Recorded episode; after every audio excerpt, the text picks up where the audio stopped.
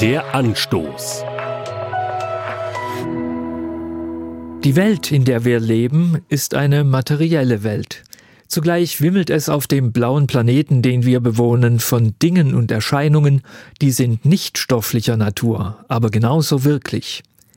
Schönheit, Liebe, Gemeinschaftssinn, Begeisterung. Leider auch das Gegenteil von all dem. Abstoßendes, Hass, Widerwillen und Lähmung. Das alles ist nicht leicht zu packen, und doch schreiben wir solchen Phänomenen durchaus Bedeutung zu und reden davon, als hätten sie buchstäblich Gewicht.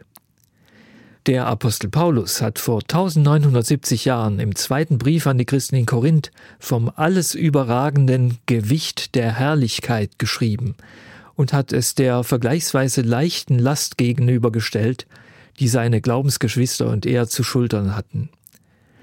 Bei Paulus klingt das so. Die Not, die wir gegenwärtig leiden, wiegt leicht. Sie bringt uns eine Fülle an Herrlichkeit, die jedes Maß übersteigt und kein Ende hat. Diese Herrlichkeit spielt Paulus zufolge überhaupt nur eine Rolle bei Menschen, die ihren Blick über das Sichtbare, Materielle hinausrichten. Denn, Zitat Paulus, das Sichtbare ist vergänglich, das Unsichtbare dagegen ist unvergänglich. Und nun heißt es aufpassen. Denn zwischen den beiden Sätzen hat der Apostel mal eben die Kategorien gewechselt. Not zum Beispiel ist nicht immer sichtbar, aber in der Ewigkeitsperspektive Gottes ist sie endlich und vergänglich. Ähnlich sieht es mit Leid und mit niederschmetternden Erfahrungen aus. Paulus zufolge werden sie überwunden und bedeutungslos angesichts der über alle Maßen gewichtigen Herrlichkeit Gottes. Der Anstoß.